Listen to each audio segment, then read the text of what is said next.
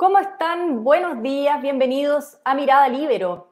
El pasado 15 de mayo el Congreso aprobó el proyecto de ley que sistematiza los delitos económicos y atentados contra el medio ambiente. A pesar de que la ley se tramitó durante cuatro años, esta semana la Confederación de la Producción y el Comercio recurrió al Tribunal Constitucional para que se pronuncie sobre lo que consideran vicios de constitucionalidad.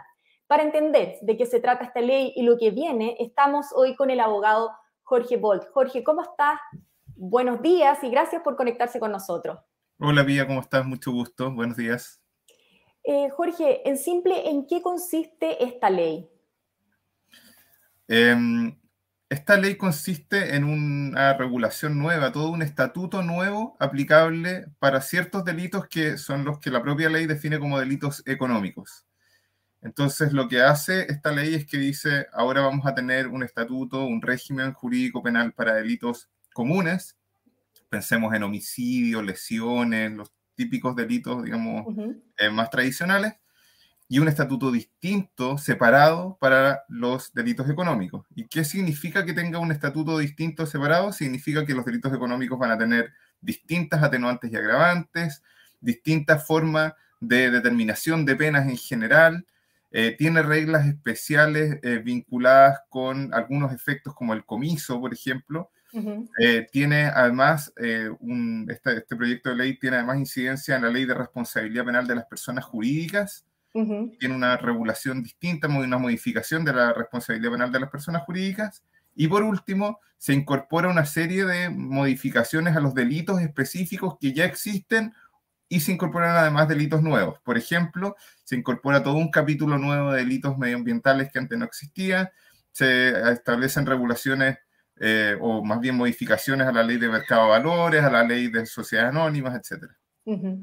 ¿Y por qué eh, la CPC recurrió al Tribunal Constitucional? ¿Cuáles, ¿Cuáles son los vicios de constitucionalidad que advierten los empresarios? A ver, lo que, lo que plantea la CPC en su escrito son, son varias cosas, eh, muchas de ellas vinculadas con, esta, con, el, con, el, con este corazón del proyecto que es el tratamiento diferenciado para los delitos económicos. Entonces, lo que plantea eh, la CPC es que existirían vicios tales como, por ejemplo, Em, una, una, falta de eh, explicación para la, esta discriminación que se produce en contra de las personas que cometen delitos en el, al alero de la empresa. Eh, por ejemplo, un ejecutivo, una persona que trabaja en una empresa, tiene un tratamiento penológico distinto que una persona que comete un delito por su propia cuenta si no es en el marco de la empresa. Eso tiene un efecto para la empresa, pero también tiene un efecto para esa persona moral, digamos, para esa persona natural. Eso es una parte. Y lo, y lo otro, o sea, estoy súper resumiendo porque son varios puntos los que tiene, los que tiene este escrito, pero el otro gran punto que levantan está referido a la falta de determinación en algunas conductas prohibidas, como por ejemplo el famoso 134 bis de la ley de sociedades anónimas. Ahora, los parlamentarios que defienden esta ley dicen que se tramitó durante cuatro años. ¿Por qué hablar ahora? Mira, yo no, conozco todo el detalle de cada una de las, eh, eh, de, cada una de las intervenciones que, tuvieron los gremios acá, pero sí me consta que la CPC sí hizo intervenciones durante la tramitación del proyecto y estuvo bastante involucrada, pero es un proyecto que venía con un apoyo transversal desde un inicio, eh, un apoyo, digamos, bastante amplio político eh, y muy impulsada por el mundo académico, o sea que hay mucha, mucho trabajo académico serio también eh, detrás de, esto. Eh, y por lo tanto, diría que, no sé, estoy especulando en parte, pero diría que, que el mundo empresarial tuvo la intención o tuvo la, y hizo los esfuerzos por, por hacer valer sus puntos durante la tramitación del proyecto, pero pero en términos eh, reales, digamos, con, con, los ritmos que realmente se tramitan los proyectos, esto corrió bastante rápido. estos, Pero son cuatro años. Sí, con una pandemia entre medio. O sea, esto empezó el 2020, se inició la pandemia, estuvo un poco dormido durante ese tiempo, pero una vez que fue aprobado en la Cámara de Diputados, pasó rápidamente por el Senado, eh, tuvo una tramitación, yo no, no, no, tengo en mente cuánto tiempo fue en el Senado, pero, pero fue bastante corto. Eh, diría unos cuantos meses y, creo que fue eso solamente, eh, o tal vez un año, no sé, pero no fue más que eso. y luego se fue al Tribunal Constitucional, hubo un veto presidencial y en una semana estaba nuevamente aprobado todo el veto. Yo creo que fue más rápido de lo usual y tenemos que sumarle a esto que no es un proyecto simple, esto, no, esto es la reforma al Código Penal más importante de la que se tenga registro, que tiene una serie de modificaciones eh, bastante, digamos, extensas eh, y muy profundas además. Mm.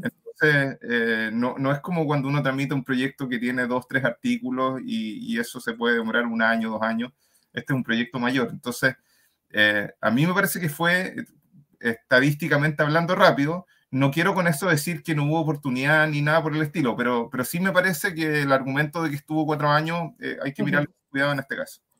Claro, y también eh, desde el Parlamento defienden que esta ley vino a reforzar, claro, como decías, una materia que estaba bastante atrasada y que se hace cargo de alguna manera de la sensación de impunidad que hay en la población ante los delitos económicos. Entonces, en ese sentido, que los empresarios cuestionen eh, esta ley, ¿no va en sentido contrario? Sí, a ver, yo creo que hay, mucho de, razonable en eso. El sentido original de este proyecto era precisamente tener una respuesta para esta sensación de, impunidad que se produjo, diría, desde la segunda mitad de la década pasada, ¿cierto? Desde el 2015 en adelante hubo esta, esta sensación. Em, y, esta sensación de impunidad, yo creo que se extiende no solo a los delitos económicos, se extiende a, a, varios otros delitos. Lo que pasa es que en el ámbito de los delitos económicos tenemos casos, digamos que son por razones obvias más visibles eh, y, esta ley lo que hizo fue, ya, ya que tenemos un, proyecto código, o varios proyectos de código penal que no han podido avanzar, porque hacer una reforma código penal es, muy difícil, entonces se tomó la opción de hacer esta reforma para este conjunto específico de delitos que hiciera eco de este reclamo. Eh, en el camino en el, desarrollo de esta idea de hacer más, eh, más rigurosa la legislación contra los delitos económicos, se, se incorporaron una serie de modificaciones adicionales, eh, como por, así decirlo, y no se me entienda mal, como aprovechando el impulso. Eh, o sea, todas estas, estas, de, aprovecharon de modificar, de modificar, como les decía, ley de mercado de valores, delitos ambientales, ley de fondos, etcétera. Eh, y, por lo tanto es una modificación que abarca mucho. Eh, entonces, a tu, a tu pregunta te diría, sí, es verdad que hay una, hay una buena respuesta al, al problema de la sensación de impunidad. Me parece a mí que eso hay que matizarlo con que esta es una reforma que, va, que va mucho más allá de simplemente eh, aumentar pena o tener un régimen de sustitución que permita cárceles más efectivas en algunos casos, o sea, abarca muchísimo. Eh, y por eso es que me parece que en, en cierto sentido, y en bastantes sentidos, la verdad, es valioso que uno cuestione y que uno revise si estamos haciendo bien esto. Eh, yo creo que el Tribunal Constitucional tiene que hacer un, un trabajo de, de, de, mirar con atención lo que se le está planteando y, tendrá que resolver si existen o no estos vicios que está planteando la, la CPC. El día de ayer o antes de ayer, no estoy seguro, eh, los mismos el grupo de personas que, que, impulsaron este proyecto presentaron también un escrito con respuesta a la CPC y, y, hay que revisarlo con atención también. Yo creo que hay muchas respuestas que, que, que están muy bien elaboradas también y hay que, hay que ponderar. Pero me parece que el ejercicio que se está haciendo es un buen ejercicio y no estoy tan seguro de que es un ejercicio que se haya hecho antes, por mucho que esto se haya tramitado durante, el, eh, durante cuatro años en el espacio parlamentario. Ahora, hay otro elemento que se criticó de esta ley que eh, en su momento, en realidad, que deriva, em, o sea, el hecho de que derive los casos eh, de delitos económicos al Ministerio Público para que lo investiguen fiscales y jueces penales. Eh, antes entiendo que estos delitos los investigaban eh, órganos más técnicos. Entonces, ¿puede este cambio eh, implicar potenciales vicios en las investigaciones o, hay riesgo de que sean los fiscales que no son especializados quienes se hagan cargo de estos temas? Sí, mira, primero a modo de clarificación, muchos de los delitos económicos, de los que ahora son delitos económicos y que ya existían antes, eran investigados de todos modos directamente por el Ministerio Público. O sea, hay muchos en los cuales no es novedad. Pero sí hay algunas materias que pasan del ámbito eh, administrativo directo al ámbito penal.